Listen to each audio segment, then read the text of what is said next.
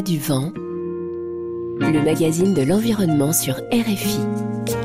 Anne-Cécile Brun. Bonjour à tous, chères auditrices et chers auditeurs, nous vous souhaitons une excellente année 2023 une bonne santé, de la sérénité, des petits et des grands bonheurs.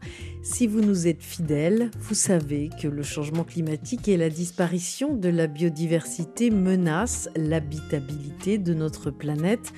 Nous le ressentons d'ailleurs dans nos différents pays, mais il n'est pas trop tard pour agir. Chacun à notre niveau, au sein de notre famille, de notre métier ou de notre université, nous avons tous un rôle à jouer.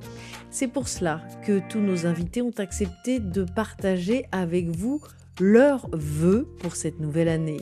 Ils sont économistes, activistes, scientifiques ou décideurs politiques. Nous les avons interrogés pour vous Soyez les bienvenus dans C'est pas du vent. C'est pas du vent sur RFI. Pour débuter cette nouvelle année et pour prendre conscience de la manière dont elle s'inscrit dans l'histoire de l'humanité, rien de tel qu'un philosophe. Cela fait longtemps que Dominique Bourg démontre à travers ses nombreux livres que notre capacité de destruction est dangereuse pour notre avenir, mais en cette année 2023, il trouve des raisons d'espérer. Bonjour Dominique Bourg. Bonjour Anne-Cécile Brun. Vous êtes euh, philosophe, euh, vous réfléchissez beaucoup sur l'état de notre monde. Alors je vous souhaite quand même, j'ai envie de dire, une bonne année. Euh, même chose, hein, je vous souhaite une, excellente année dans un monde un peu bizarre, mais enfin quand même une excellente année et aux auditrices et aux éditeurs. Alors quel bilan faites-vous avec votre regard de, philosophe sur l'année qui vient de s'écouler? Bah, on, va faire un bilan en, double teinte, si j'ose dire. Une, quand même un peu sombre, hein. c'est-à-dire que sur un plan, euh, par exemple, climatique, euh, l'année qui vient de s'écouler est très étonnante quand même. C'est-à-dire que là où on s'attendait en gros à des température moyenne de 2 degrés de plus que les moyennes pré-industrielles. On a de 3 à 5, parfois même 10 degrés au-dessus, en tout cas pour l'Europe de l'Ouest, mais pas seulement. Et alors c'était vrai l'été, mais c'est encore plus vrai avec euh, l'hiver qu'on commence à traverser. Donc ça, c'est très inquiétant parce que ça veut dire qu'un niveau de température, alors moyenne hein, sur Terre, c'est l'élévation, c'est entre 1 et 1, 2 degrés. On a des extrêmes qui sont beaucoup plus élevés, intenses que ce à quoi on s'attendait. C'est pas très bon augure, et notamment en termes de production alimentaire dans là et les décennies qui viennent. Donc ça, c'est le côté euh, sombre, euh, si j'ose dire. Maintenant, l'année qui vient de s'écouler, elle nous a réservé quand même des, des signaux, et qui sont des signaux très intéressants. et en termes de je dirais, d'appétence démocratique. Hein. Ça faisait des années qu'on nous servait le plat, que euh, les peuples, les populations adoraient les États totalitaires, etc. Alors, je ne dis pas que ce soit complètement faux, mais en tout cas, que ce soit l'élection même de justesse de Lula, donc la défaite de Bolsonaro, euh, la défaite de Trump, euh, ce qui s'est passé en Chine, la révolte contre Xi Jinping et, et sa politique Covid complètement démentielle, les femmes iraniennes, c'est quelque chose de complètement important. Au Brésil, on voit aussi Sonia Gujarara qui va devenir la ministre des peuples premiers, et ça indique une appétence euh, démocratique renouvelée à laquelle on ne s'attendait pas du tout. Et pour traverser euh, la décennie et les suivantes, c'est un signe, je dirais, extrêmement réconfortant. Et alors du coup, quels sont vos voeux pour 2023 alors, le premier, c'est précisément un renouveau de nos démocraties, parce que ce sans quoi on n'arrivera pas à faire face. Le, défi que l'on a à l'avenir, c'est celui d'un nouveau partage de la richesse et des responsabilités. Et ça, c'est vraiment fondamental. On a des modes de vie qui sont destructeurs, et pourtant nous sommes dans des sociétés où on connaît un degré de pauvreté déjà non négligeable dans un pays comme la France. Il suffit simplement de regarder en termes de précarité énergétique. Et puis évidemment, si on va au-delà des frontières et, le, partage de la richesse, il va falloir qu'on le fasse aussi bien sur un plan, euh, disons, international euh, que sur un plan national. Et, ça, savoir à nouveau partager les richesses, savoir à nouveau apprécier et sentir un nouveau type de modération, c'est ce sans quoi on ne s'en sortira absolument pas. Et c'est une exigence folle, et sans ce renouveau démocratique, on n'a aucune chance d'y parvenir. Donc l'un de vos voeux, c'est euh, la fin de l'individualisme Oui, la fin de l'individualisme et du consumérisme égoïste et idiot. Merci Dominique Bourg. Merci Anne-Cécile, à bientôt. La fin du consumérisme, pas sûr que ce soit de sitôt, selon l'Agence de la transition écologique française. Rien qu'en France, plus de 300 millions de cadeaux ont été déposés au pied des sapins pour Noël cette année. Mais cela va sûrement changer dans les prochaines années car notre conscience climatique s'éveille de plus en plus. Bonjour Éloi Laurent. Bonjour. Bonne année. Bonne année à vous. Alors, vous êtes en ligne avec nous depuis euh, Paris. Vous êtes économiste euh, à l'Observatoire français des conjonctures économiques, enseignant à Sciences Po et à Stanford. Quel bilan faites-vous déjà avant de souhaiter vos voeux à nos auditeurs Quel bilan faites-vous de l'année 2022 bah, L'année 2022, en tout cas, de, de mon point de vue, c'est-à-dire du point de vue d'un Français qui euh, habite en France et y passe le plus clair de mon temps, euh, c'est vraiment pour moi l'année de la, prise de conscience climatique. Il euh, y, a, y, a, quelque chose qui s'est passé au cours de l'été 2022, euh, je crois, euh, qui a été de l'ordre de, de, la conscience climatique et du deuxième moment de la conscience climatique. Je crois qu'il y a eu deux prises de conscience dans les années récentes en France, 2018 avec les marches pour le climat et avec cette espèce de rapport un peu intergénérationnel à la question écologique où tout d'un coup les enfants se sont mis à parler à leurs parents de la question écologique et elle est devenue beaucoup plus saillante de ce fait-là. Et là, 2022, c'est vraiment le tournant territorial, c'est-à-dire que les gens ont vu leur pays, au sens du pays qu'ils habitent, dans lequel euh, ils ont leurs souvenirs, euh, ils travaillent, ils ont leur famille, euh, vraiment brûler sous leurs yeux. Et, je crois que là, il y a quelque chose d'irrémédiable qui s'est passé dans la conscience climatique, un peu à l'image de ce qui se passe en Californie depuis maintenant des années, c'est-à-dire que les gens voient vraiment leur lieu de vie en fait être touché et ça donne une, une espèce de consistance tout à fait émotionnelle et dramatique, tragique, mais aussi très personnelle à la question climatique. Et là, je dirais, c'est ça. C'est vraiment le fait marquant, c'est le tournant territorial. Et puis, on pourrait aller plus loin en disant que la crise écologique est devenue globale. C'est plus juste le climat. C'est-à-dire, c'est euh, l'eau, c'est l'énergie, c'est l'air, euh, donc on, est dans une crise totale. C'est-à-dire que là, pour la France, alors qu'on pensait que la question de l'eau, c'était une question, euh, euh, enfin je veux dire, un stress hydrique en France, c'est très difficile à, concevoir. Et pourtant, on voit, fin de l'automne, on a une majorité, grande majorité des départements français concernés par des alertes sur la sécheresse, encore à la fin de l'automne. Donc voilà, donc on a cette espèce de, crise écologique qui s'amplifie, qui devient territoriale, qui est globale. Et, voilà. Et au fond, c'est le propre maintenant des années qu'on va vivre. C'est que chaque année va être marquée par ça. Donc on pourrait euh, prédire sans aucune difficulté que l'année 2023 soit, sera également marquée par ça. Mais là, il y a quelque chose en 2022 qui vraiment a été particulier de ce point de vue-là. Voilà, l'eau, l'air, l'énergie, une fois de plus, on est sur des dimensions essentielles de l'existence humaine. C'est-à-dire que la crise écologique est entrée dans les corps, on peut dire ça?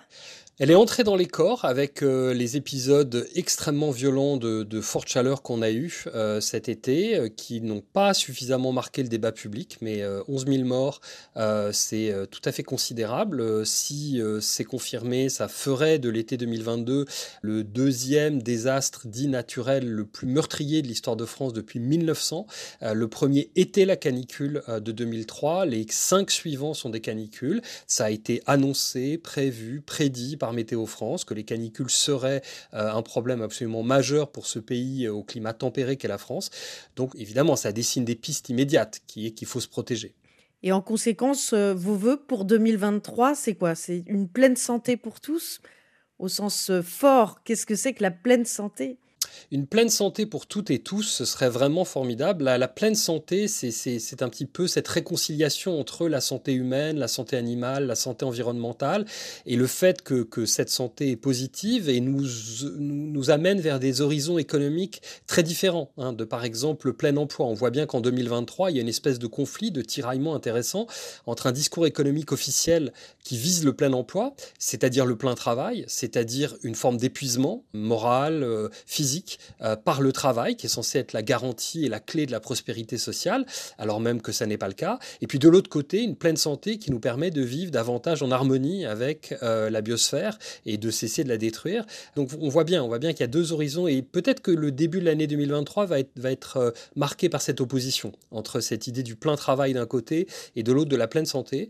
Et, et on voit bien, par exemple, hein, sur un débat comme le débat sur les retraites, à quel point la santé ouvre des perspectives radicalement différentes de simplement simplement la perspective du travail et de la croissance économique. Quand on pose la question de l'espérance de vie en bonne santé, bah, le débat sur les retraites prend une tournure tout à fait différente. Donc oui, ce serait sous forme de souhait. Alors qu'est-ce qu'il faut souhaiter? Est-ce que ce sont des vœux? Les vœux, c'est ce qu'on veut pour les autres, et puis les résolutions, c'est ce qu'on veut pour soi-même. Il nous faut quelque chose entre les deux. Il nous faut des engagements. Il nous faudrait des engagements, c'est-à-dire quelque chose de collectif, mais qui soit de l'ordre de la détermination aussi. Donc, euh, donc quelque chose comme effectivement des résolutions collectives. Et, euh, et la pleine santé pourrait être une belle résolution collective. Et qu'est-ce que vous mettriez d'autre euh, comme type de résolution nécessaire en ce début d'année 2023 Il nous faut des meilleures politiciennes et politiciens. C'est absolument clair, c'est la clé de tout. Et on voit qu'on a une classe politique qui est très en retard. Pas seulement en retard sur la crise écologique, elle est en retard sur la société.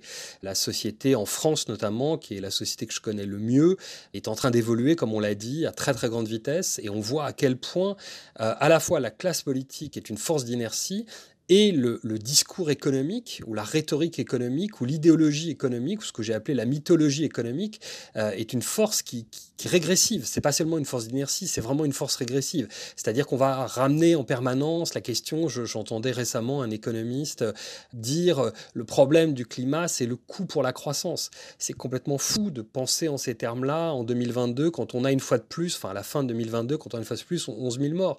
Donc, euh, voilà, on, voit bien que qu'on a ce, cette euh, ces défis-là. En même temps, la très bonne nouvelle, c'est que la société est en train de changer à très grande vitesse, qu'il y a des forces vives qui se s'élèvent partout, que la jeunesse est en train de bifurquer de façon absolument claire. Euh, moi, je le vois avec toutes mes étudiantes et mes étudiants. C'est vraiment un, autre monde qui est en train de se construire dans leur tête. Donc la question, c'est d'arriver à avoir une classe politique et un débat public à la hauteur, en fait, de la jeunesse euh, telle qu'elle est aujourd'hui et puis de la société civile telle qu'elle est en train de, de changer à très grande vitesse. Merci Éloi Laurent. Merci beaucoup.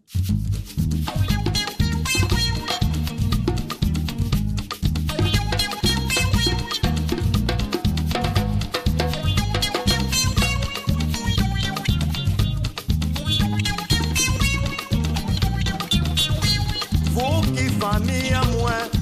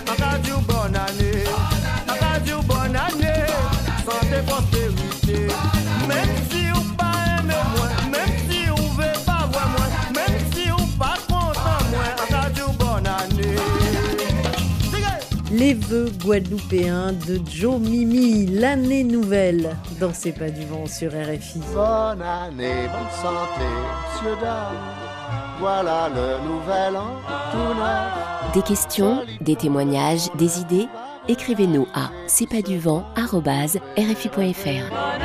Tous nos meilleurs voeux de bonheur. Nous vous souhaitons la bonne année dans cette émission avec nos invités, car malgré les crises qui s'accumulent, il y a de nombreuses raisons de se réjouir. C'est en tout cas l'avis de l'écologue Franck Courchamp, directeur de recherche au CNRS à l'université Paris-Saclay, qui a préparé ses vœux rien que pour vous. 2022, pour de nombreuses raisons, a été marquante auprès de nombreux auditeurs parce qu'ils ont ressenti les effets de la dégradation de notre environnement de manière plus concrète et plus dure que les années précédentes. Une des conséquences positives de ces événements malheureux, c'est qu'il y a de moins en moins de déni, de moins en moins d'éco-sceptiques, ceux qui doutent que le changement climatique ou la perte de biodiversité sont réels et problématiques. Et c'est une bonne chose qu'il y ait moins de déni, car les deux grands ennemis de la lutte contre les crises environnementales sont le déni et le désespoir. Mais ça veut dire que lorsqu'on cesse d'être dans le déni, par nos actions ou par nos pensées, il faut prendre garde de ne pas tomber dans le désespoir. L'ampleur de la crise environnementale est telle qu'il est facile de baisser les bras et de se dire qu'on ne peut rien faire, ou que ce n'est pas à nous, modestes individus, de le faire. Et je vais vous dire maintenant, pour, euh, pour mes voeux, quatre raisons pour lesquelles c'est à vous aussi de faire ces gestes et changements individuels et aussi pourquoi il y a de quoi rester optimiste. Parce que c'est des vœux quand même, donc euh, on va essayer de rester optimiste. Donc c'est à chacun de faire ses gestes, d'une part, parce que se dire qu'on ne va bouger que lorsque les autres, les très riches ou les autres pays bougeront, c'est une forme d'irresponsabilité et c'est pas logique. Si on est dans une barque qui coule, on ne va pas cesser d'écoper sous prétexte qu'on en voit un là au fond qui n'écope pas. Non, on écope évidemment. On peut râler sur celui qui n'écope pas, on peut avoir envie de le menacer, de le balancer par-dessus bord s'il prend pas sa part, mais on ne se croise pas les bras en boudant pour ne pas bouger le premier. La deuxième raison, c'est que c'est illogique et malsain de ne pas faire passer en premier ses propres valeurs, sous prétexte que d'autres ne les partagent pas. Moi, par exemple, mes valeurs, c'est l'environnement, présent et futur. Je vais donc agir en fonction de mes valeurs. Je ne vais pas jeter mes déchets par terre. Je vais freiner, voire arrêter mes déplacements en avion, ma consommation de viande, d'huile de palme, d'emballage, etc. Je vais contrôler ma consommation tout court. Je ne vais évidemment pas me priver de vivre en phase avec mes valeurs parce que certains volent en jet privé et que leurs efforts qu'ils ne font pas auraient plus d'impact que les miens. Surtout que s'ils ne les font pas, ces gestes, et que je ne les fais pas non plus, j'y perds deux fois plus. La troisième raison, c'est que c'est important que chacun s'implique parce que contrairement à ce que les gens pensent souvent, ces petits gestes individuels ont un impact énorme parce qu'ils sont multipliés par des dizaines de millions d'individus dans le monde. Je vous donne juste un petit exemple. Si un Français sur dix mange un repas de viande en moins dans la semaine, juste 150 grammes de steak en moins, cela fait en une seule année, accrochez-vous bien, l'économie de 800 milliards de litres d'eau. Vous avez bien entendu, j'ai refait les calculs trois fois, j'ai demandé à d'autres gens dans mon labo de les faire parce que moi aussi, ça me paraissait énorme. 800 milliards de litres d'eau, juste un steak en moins par semaine, un Français sur dix. Donc il ne faut pas négliger ces petits gestes individuels et dire ça sert à rien. Et enfin, la dernière raison pour laquelle c'est important que chacun fasse ses gestes et ses changements pour l'environnement, c'est qu'on voit souvent, a priori, comme une contrainte ou une perte de confort. Et en fait, c'est la plupart du temps plutôt une forte source de satisfaction. Croyez-moi, au quotidien, lorsque vous économisez de l'eau ou de l'essence, lorsque vous sortez vos poubelles et qu'elles sont bien moins grosses qu'avant, lorsque vous vous régalez avec un copieux repas sans viande, lorsque vous faites tous ces petits gestes, vous en tirez une petite satisfaction qui, cumulée au fil des jours, vous fait vivre très positivement tous ces petits changements qui étaient finalement, et on le réalise après coup, juste des mauvaises habitudes. Et ça, c'est vraiment important, car un des symptômes croissants de notre époque, et en particulier chez les jeunes, c'est l'éco-anxiété une angoisse croissante vis-à-vis du futur et ou une culpabilité forte vis-à-vis du présent. Et c'est vraiment une histoire ici de verre à moitié vide et de verre à moitié plein. On peut se laisser aller au désespoir et se dire que de toute façon ça sert à rien, ou on peut vivre en phase avec ses valeurs, changer progressivement ses mauvaises habitudes et en tirer une satisfaction de tous les jours. Donc pour 2023, je vous souhaite donc à tous de trouver quelques points à changer dans votre mode de vie. Commencez modeste, pas besoin d'être radical et de progressivement vous transformer d'éco-sceptique ou d'éco-anxieux en éco-optimiste. Bonne année 2023. Merci Franck Courchamp. Mais je vous en prie. Et pour vous motiver à devenir éco-optimiste, comme vous le suggère Franck Courchamp, pour vous donner envie de vous mobiliser, nous avons appelé une femme qui ne lâche rien depuis près de 20 ans pour défendre les océans. Bonjour Claire Nouvian. Bonjour. Vous êtes euh, la présidente euh, fondatrice de Bloom, une association qui se bat euh, donc pour la défense de l'océan et de sa biodiversité. Quel bilan faites-vous de l'année 2022 ah, l'exercice du bilan, c'est pas évident parce que j'aimerais tellement partager des bonnes nouvelles. Vous savez, profondément, j'aime la gaieté, la joie et les bonnes nouvelles. Et malheureusement, en 2022, pour l'océan, c'est plutôt une série de mauvaises nouvelles qui s'est achevée sur la COP 15, vous savez, pour la biodiversité. La 15e conférence des Nations Unies sur la biodiversité. Exactement. Et sur un grand, grand exercice de greenwashing et de marketing environnemental qui nous a un peu meurtri en réalité parce que euh, la France a tenu un rôle particulièrement néfaste pendant cette négociation internationale. Vous savez, les États-Unis n'ont pas ratifié la Convention sur la diversité biologique, donc en fait, la France était la plus grande puissance maritime, négociatrice, officiellement négociatrice. Et donc, ce qu'on disait et ce qu'on faisait avait une importance vraiment capitale par rapport au niveau d'ambition qu'on pouvait euh, attendre de ce moment de bascule, en fait, puisque le vivant ne peut plus attendre on est en phase d'extinction critique de beaucoup d'espèces. Donc euh, c'était un moment qui était très important. Et euh, ce qu'il faut bien retenir, c'est que protéger la nature, c'est déjà arrêter de la détruire. C'est aussi simple que ça, mais ça n'a pas l'air d'être bien établi dans la tête des diplomates et en tout cas du gouvernement français qui avait donné des consignes très claires à la France d'accepter les grands beaux objectifs chiffrés de 30% de protection de l'océan, mais de se battre bec et ongle contre toute forme de spécification et de détails qui disent ce que ça veut dire protéger. Et quand dans votre vocabulaire, dans votre petit Robert interne, protéger, ça veut dire exploiter, vous dites OK à la protection. Et c'est ce que la France a fait. Elle a dit OK à la protection, 30% bien sûr, mais elle s'est assurée qu'on ne définisse pas ce que veut dire protéger, c'est-à-dire arrêter de pêcher avec des méthodes de pêche industrielles dans les 30% euh, des océans qu'on entend protéger, arrêter de mener des activités industrielles d'extraction, de sable, de minerais, etc. Donc on a un objectif quantifié qui fait rêver et les médias ont repris en cœur que c'était quand même une réussite cette COP 15 pour la biodiversité alors qu'en réalité, ça a été un, torpillage de l'ambition. Ça a été la création d'une immense coquille vide, d'un objectif de 30% qui peut ne rien vouloir dire, comme en France, où euh, les eaux métropolitaines françaises peuvent être exploitées euh, à 99,9%. C'est-à-dire que la pêche industrielle, par exemple, impactante, euh, qui détruit les fonds, qui prélève beaucoup trop d'organismes marins, elle n'est interdite que dans moins de 0,1% des eaux. Voilà la réalité, sans filtre, moins joyeuse, moins marketing, mais du bilan de 2022 pour la biodiversité marine. Mais pourtant, le gouvernement français a augmenté la superficie des aires marines protégées. Oui, le gouvernement euh, français, en fait, Emmanuel Macron, avant euh, d'ailleurs l'élection présidentielle, avait fait quelques envois comme ça de signaux aux écolos en général. Et il avait en février organisé un sommet à Brest où il avait annoncé en grande pompe que la France protégeait fortement 4% euh, de son territoire et 30% de ses eaux. Donc 30%, vous avez compris, c'est des, on appelle protéger des aires qui ne sont absolument pas protégées. On peut y mener toutes euh, les activités industrielles qu'on veut.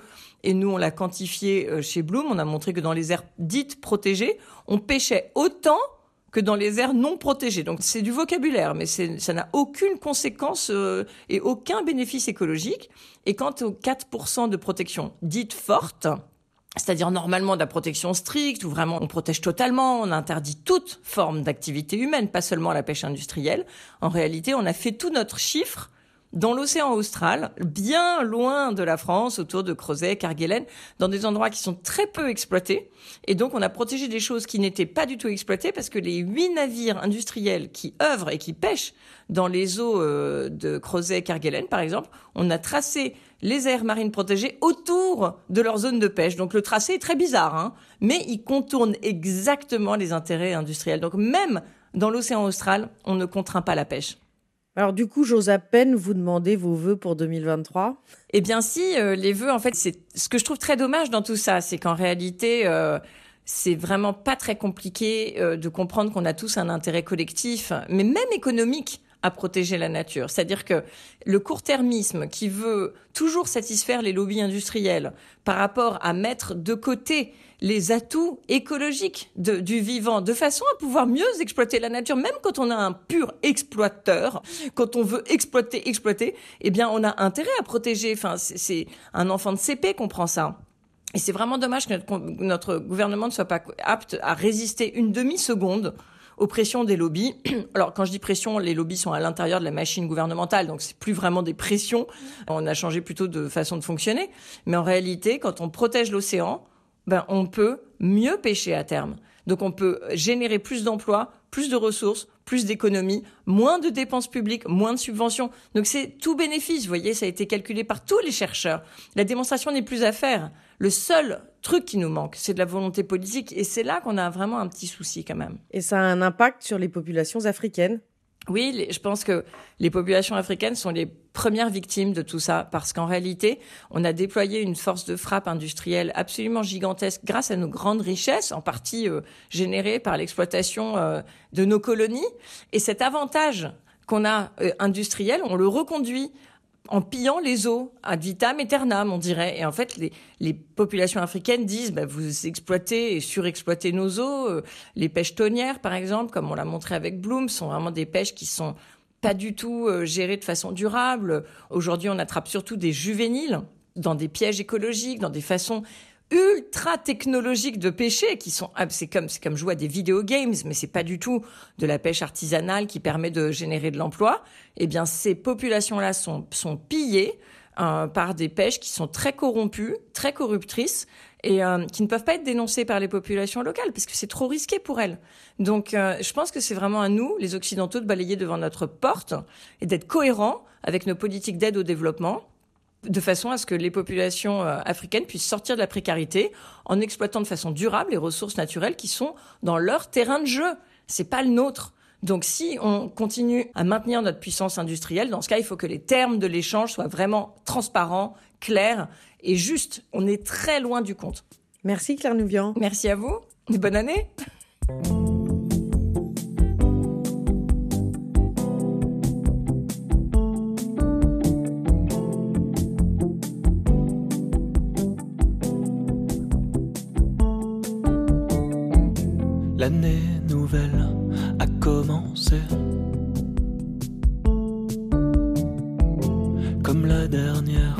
A commencé.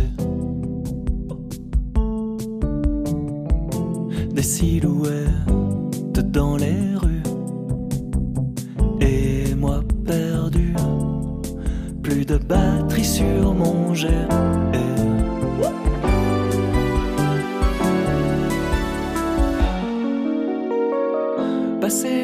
de la fin. Passé l'heure, on fait le point. Qu'as-tu fait de bien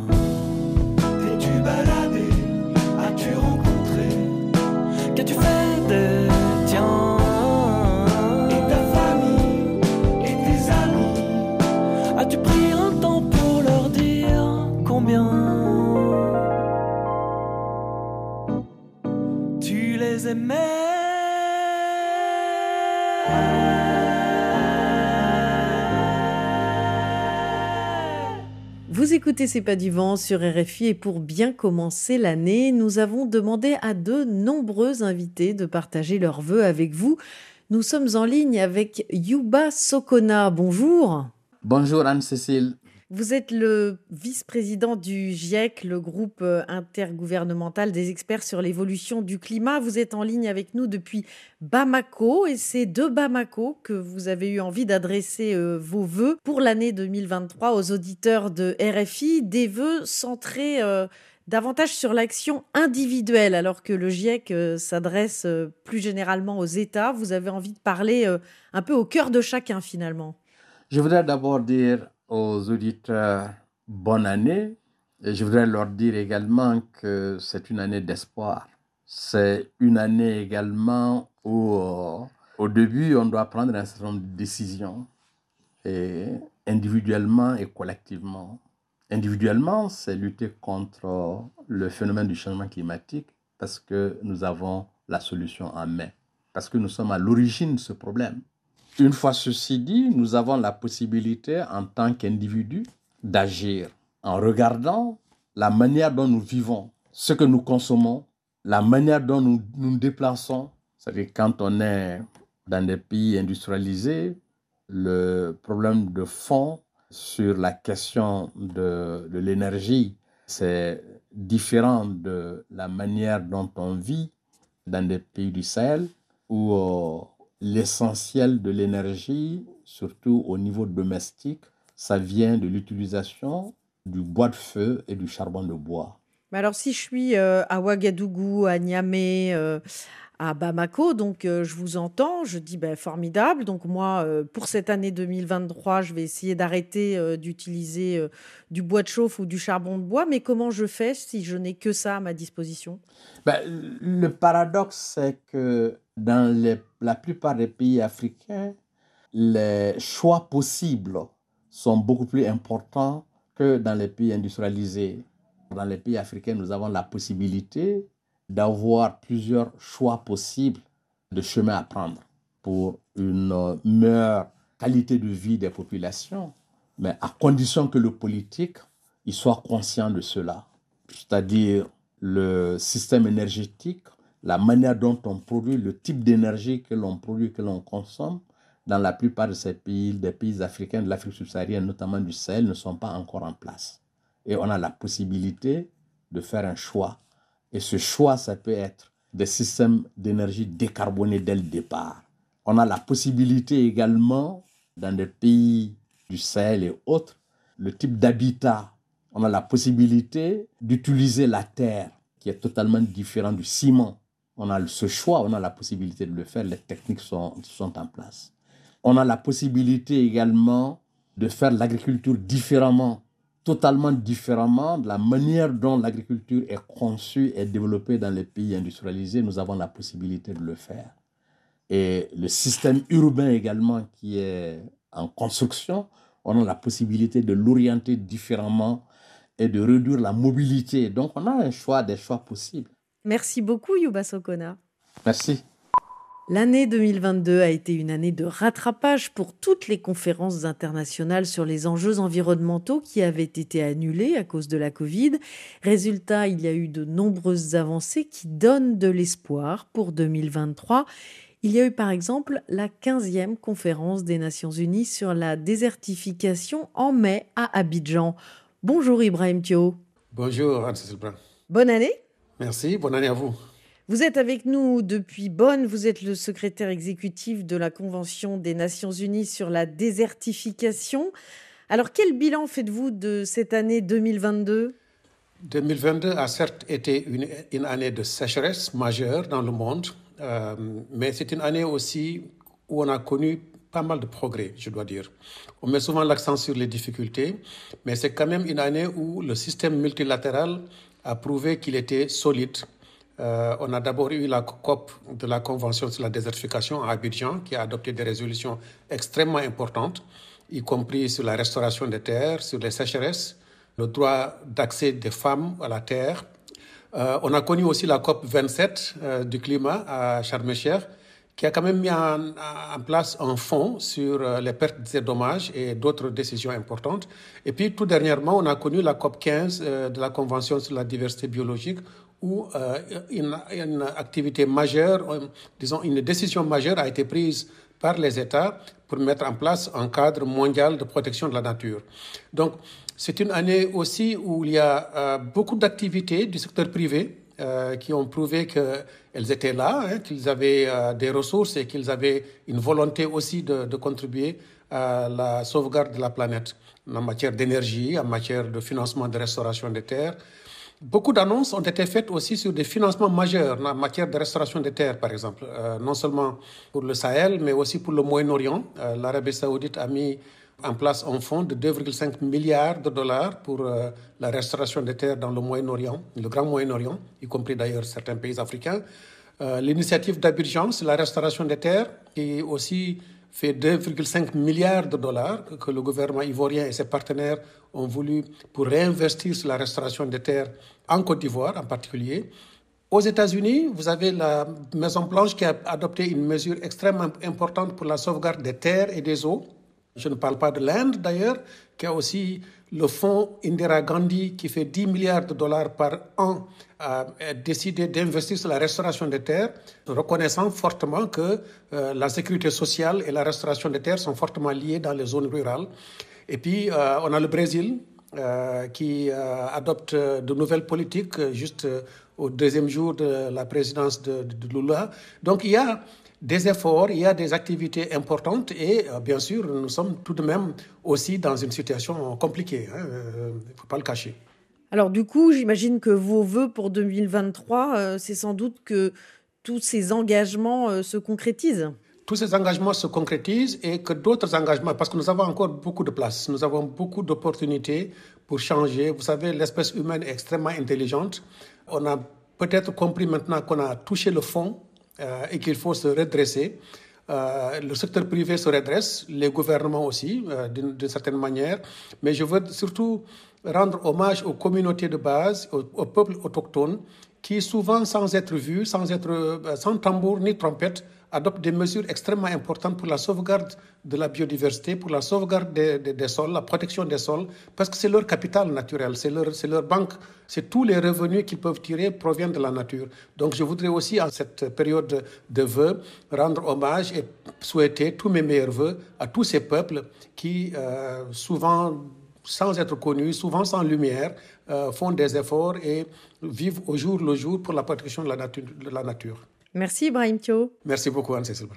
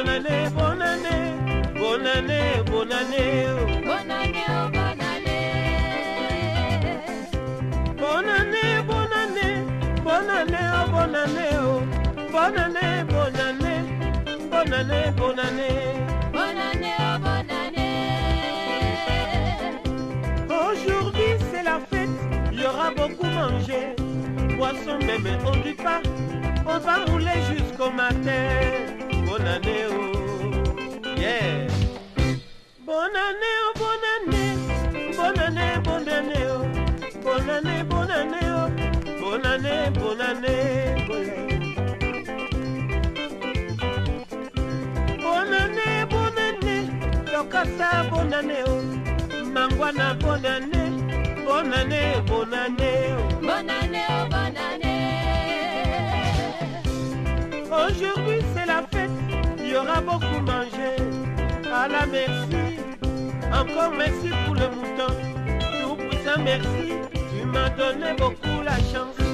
Bonne année, bonne année, bonne année, bonne année, oh. bonne année, bonne année,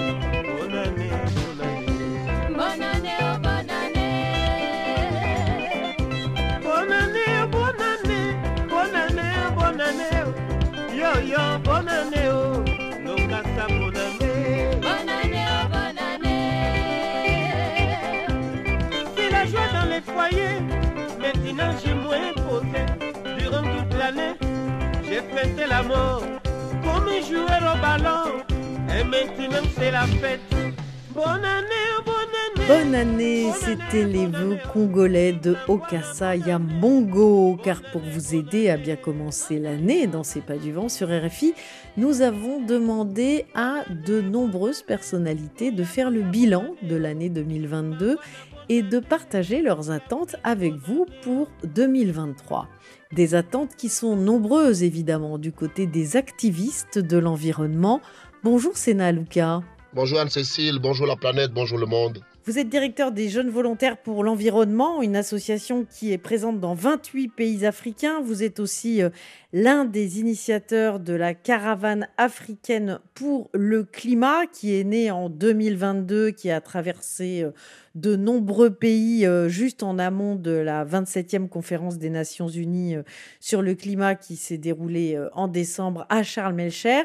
Et là, vous êtes en ligne avec nous depuis le Togo. Où exactement? Je suis sur le plateau de Daï, à peu près à 160 km de Lomé. Et alors, vous souhaitiez euh, adresser vos voeux aux auditeurs euh, de RFI en revenant tout d'abord sur les bons moments que vous avez vécus en 2022. Oui, ben ça fait plaisir en tout cas de me retrouver encore sur la radio mondiale. Merci beaucoup Anne-Cécile. Je pense que vous êtes la meilleure des nouvelles de 2022 qui continue en 2000, euh, je l'espère, 78. Et en tout cas, que le bon Dieu continue par donner la force, continue à faire ce que nous faisons. Et c'est clair que tous ceux qui investissent leur énergie, leurs ressources et leur temps pour faire de cette terre une demeure formidable pour nous tous, ceux-là, ils veilleront jamais. Et j'en suis la preuve palpable. Alors, parlons de ce qui m'a marqué. Je crois que je suis un homme euh, très heureux. Je vois qu'il y a des tableaux très sombres dans notre monde. Il y a de quoi aujourd'hui être euh, très triste, être angoissé, à la limite malade, euh, quand nous pensons aux guerres, nous pensons aux catastrophes, nous pensons à, à tous ces accidents qui sont passés ici et là. Mais il y a eu que la force humaine, le multilatéralisme a encore triomphé. Triomphé parce que je suis au Togo et mon pays a décidé de s'engager euh, dans le reboisement. Et euh, mon pays, euh, dans le cadre de l'initiative AFISAN, a dit je vais essayer d'arriver à faire un milliard d'arbres à planter d'ici 2025. Un milliard d'arbres, c'est très ambitieux pour mon pays et nous tous, nous ne croyons pas. Mais figurez-vous que cette année, en 2022, euh, les efforts collectifs de tout le, le Togo ont permis de reboiser plus de 10 millions d'arbres, ce qui est extraordinaire pour un si petit pays de 7 à 8 millions d'habitants seulement. Si nous avons pu reboiser plus de 10 millions d'arbres, ça veut dire que d'ici près de 10 ans, nous allons dépasser même euh, le milliard d'arbres tel que nous l'avons prévu parce que on va y mettre davantage de ressources. Et ce qui est extraordinaire, c'est que ce reboisement s'est fait grâce au financement de l'État. C'est un financement public. Donc, ce n'est ni la Banque mondiale ni le PNUD. C'est nous-mêmes qui avions travaillé ensemble pour essayer de donner un peu de vie, un peu de souffle euh, aux écosystèmes naturels. Donc, je peux me féliciter de ça, de cette euh, conjugaison de l'action entre l'État, le privé et euh, organisations de la société euh, civile. On a également noté cette année euh, au niveau du Togo quand même une dynamique extraordinaire des associations œuvrant dans le domaine de la biodiversité, de la lutte contre les pesticides, de la lutte contre les polluants organiques persi- persistants, etc. Donc, il y a une citoyenneté nouvelle qui se crée dans mon pays et je me réjouis énormément de ça. Mais aussi, chose intéressante, il y a eu, il y a cela deux mois, la caravane. Caravane que nous avons initiée, caravane pour mettre euh, un peu l'accent sur euh, la nécessité d'aller vers une justice climatique, caravane pour mettre l'accent sur les, solutions fortes portées par les citoyens, caravane également pour collecter les vues que nous avions bien voulu amener à la COP27, ce que nous avons d'ailleurs fait. Eh bien, c'est cette caravane qui a rassemblé près de 375 organisations et des millions de personnes de façon spontanée se sont joints à celle-là, à cette caravane, et nous a porté les messages forts pour euh, la COP27 euh, à Sharm. Alors, pour terminer, le monde, oui, la planète a pris également de bonnes décisions. On se rappelle le 2 mars, cet accord historique a été arraché dans le cadre d'un accord juridiquement contraignant contre la pollution plastique. Eh bien oui, ce que tout le monde attend, très bientôt, la production, l'importation, la diffusion de sachets plastiques va être réglementée et quiconque ne respectera pas les lois les décisions de l'ONU en la matière, la convention nouvelle qui va être prise, eh bien, devront être euh, amendées. On- je n'oublie pas également la pêche. Euh, Dans le cadre de- d'après-négociations depuis de longues années, on parle très peu des animaux, mais cette année également, euh, l'autre grande puissance qui dirige le monde, l'Organisation mondiale du commerce, l'OMC, le 17 juin, a pris une décision historique dans le cadre de la, du contrôle de la pêche pour, pour arrêter toutes les subventions euh, qui de- d'aller vers la surexploitation des ressources, euh, les ressources de la faune aquatique et maritime. Et bien donc, à partir du, du 17 juin, près de 30 espèces marines vont être protégées, notamment des requins. Donc ça également, c'est un accord, c'est quelque chose de, de nouveau qu'on doit apprécier. Je reste très optimiste pour 2023 Et euh, je crois que, comme l'a dit Victor Hugo, rien ne peut arrêter une idée dont l'heure a sonné. L'heure de la conscience universelle pour la chose environnementale climatique a sonné. J'espère et je crois que 2023 va nous apporter également beaucoup, beaucoup de bonnes nouvelles. Merci Sénat Luca. Merci Anne-Cécile. Comme aime le dire Sénat Luca, il est trop tard pour être pessimiste et le meilleur remède à l'éco-anxiété, c'est l'action. C'est aussi le moteur de l'une des activistes françaises les plus populaires. Bonjour Camille Etienne. Bonjour. Bonne année. Ben, merci vous aussi. Alors vous êtes euh, activiste pour la justice climatique et sociale, vous êtes euh, auteur de Avant l'orage, vous venez de publier sur YouTube une magnifique vidéo qui s'appelle Glacier, que j'invite les auditeurs à aller voir. Alors quel euh, bilan faites-vous de cette année 2022 ah, C'était une année euh, toute particulière de toute manière, mais là c'est vrai qu'on a eu à la fois des élections, il y a eu des coupes du monde, il y a eu des grands événements, il y a eu et en même temps peut-être la première fois que euh, en France métropolitaine, on était touché dans notre chair par les conséquences du dérèglement climatique de cette ampleur, que ce soit cet été avec des villages dans les Vosges où les gens ont dû euh, faire chauffer de l'eau d'un lac pour avoir accès à de l'eau potable, des agriculteurs qui n'ont pas pu euh, donner à, boire à leur cheptel, en même temps des, un hiver où la, pratiquement la moitié des stations des Pyrénées sont fermées à l'heure où je vous parle. Donc dans tous les extrêmes, c'est arrivé presque plus tôt que ce qu'on aurait euh, pu euh, espérer, d'où cette phrase du président de dire euh, qui aurait pu prédire les conséquences du dérèglement climatique qui a beaucoup agacé, j'imagine à juste titre, de nombreux scientifiques qui essayent d'alerter depuis longtemps. Donc je dirais peut-être, j'espère que 2022 c'est la, la dernière année du déni.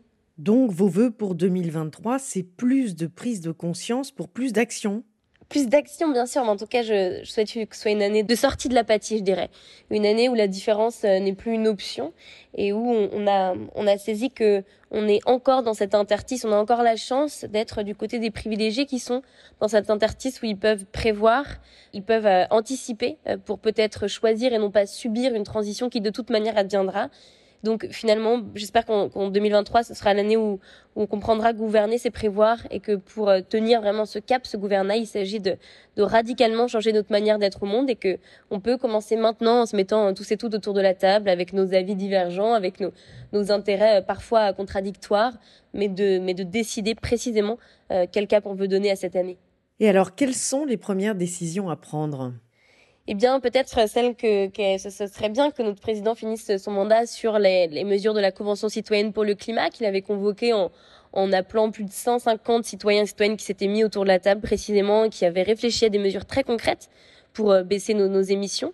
Et, euh, et, donc c'était des mesures d'interdiction, par exemple, de la publicité sur les produits polluants, de rénover massivement euh, thermiquement nos bâtiments pour permettre à ceux qui cet hiver, pour qui c'est difficile de chauffer, finalement d'avoir des mesures qui mêlent la justice sociale et la justice climatique en même temps, de régler euh, peut-être il y a d'autres usages aussi à faire de l'écosystème et de l'espace naturel. Par exemple, là on voit qu'une grande majorité des Français sont favorables à l'interdiction de la chasse le dimanche pour se partager l'espace, à se dire qu'il y a des moments où euh, qui sont réservés uniquement aux personnes qui veulent euh, se balader avec euh, plus de sécurité. Voilà, réussir à cohabiter dans un écosystème dont on fait partie et à arrêter de le voir comme uniquement des ressources qu'on peut détruire et qui, en faisant ça, nous autodétruisent. Merci Camille Etienne. Merci à vous.